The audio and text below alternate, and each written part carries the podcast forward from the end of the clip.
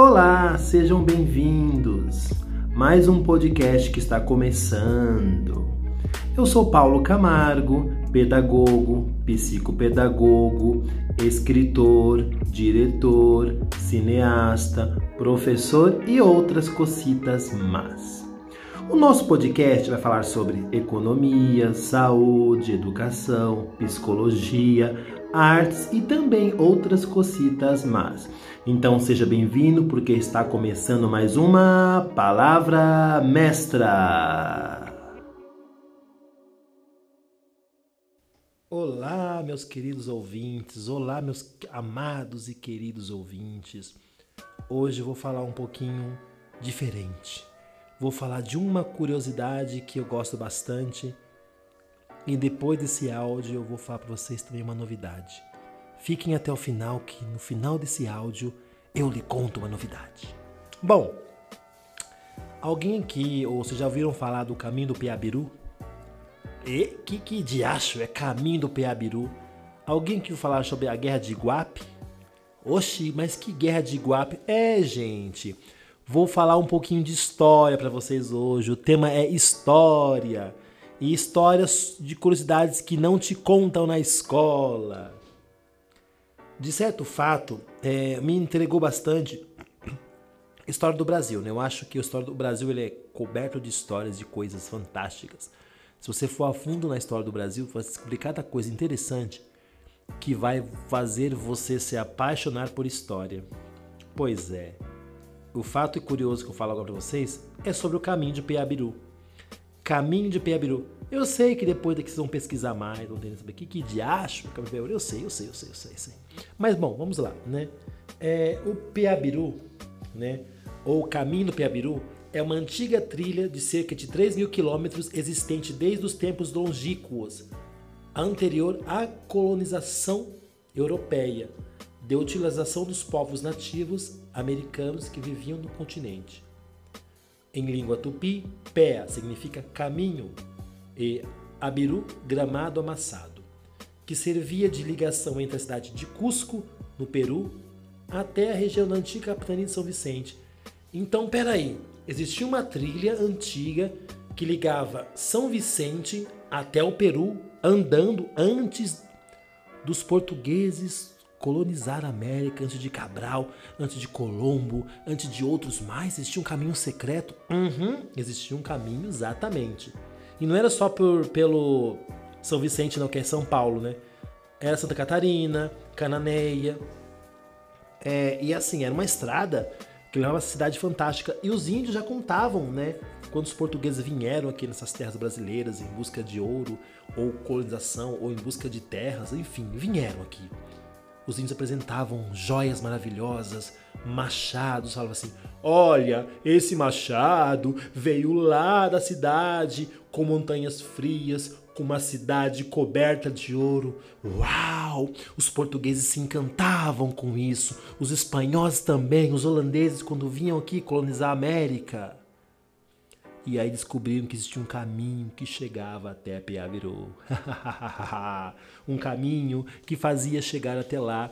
Muitos tentaram, muitos grupos tentaram, mas ninguém conseguiu voltar. E aqueles que voltavam eram saqueados, eram mortos e tal, tal, tal, tal, tal, tal.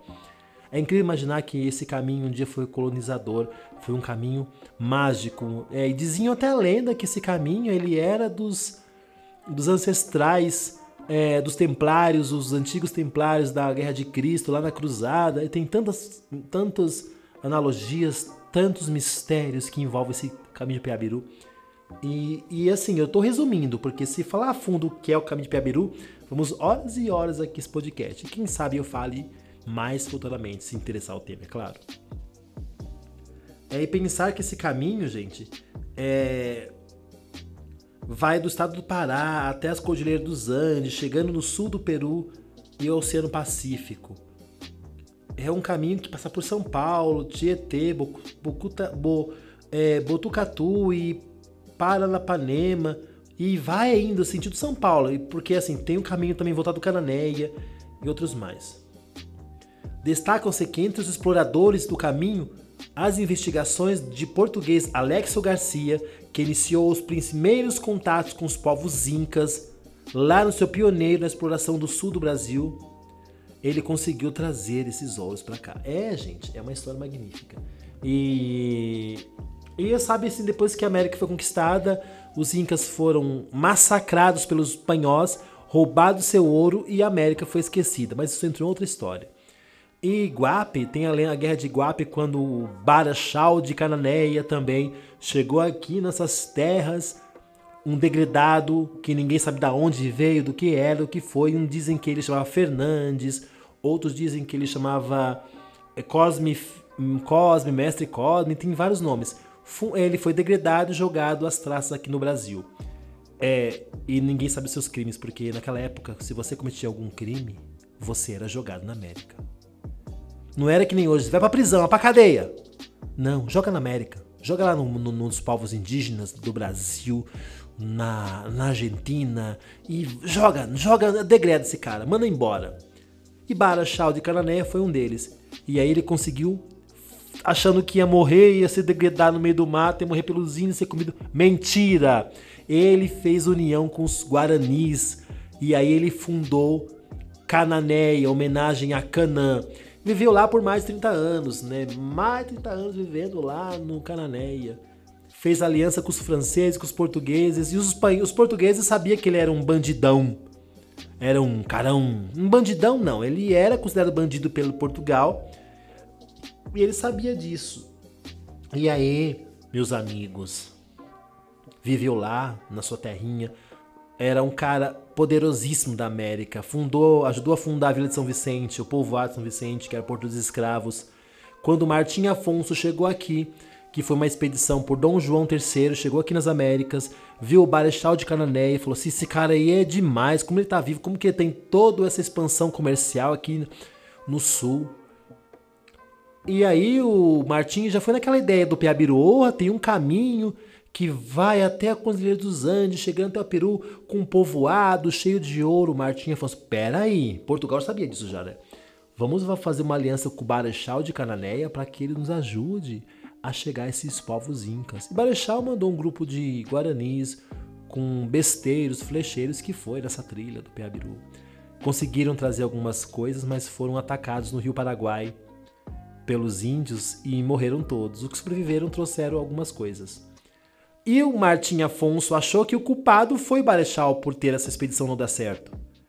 Achando que ele que fez a tramóia disso aí. Aí o Barechal de Canané, é claro que mandou prender o Barechal lá na Capitania de São Vicente. Até parece que o Barechal ia deixar disso. O Barechal que veio fundar as vilas. Veio um cara lá de Portugal achando que manda nele aqui. Barechal não pensou duas vezes, decidiu atacar, incendiar a Vila de São Vicente e depois desapareceu no mapa é outra história fabulosa. Se quiser saber mais a fundo, pesquise quem é Baixal de Cananéia, pesquise o caminho de Iguape, pesquise a guerra de Iguape, que vai encontrar muita coisa por aí.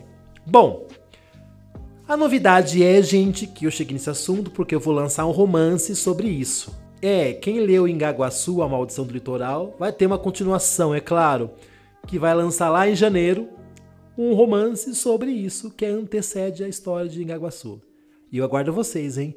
É, a novidade é essa. E não vou falar mais. E vocês ficam aguardando meu Instagram, meu Facebook e tudo mais, que eu posto coisinhas lá, o Twitter, que eu estarei colocando informações sobre esses livros. Beijão, beijão, beijão. Obrigado por escutar esse podcast e até a próxima. Palavra mestra! Oh!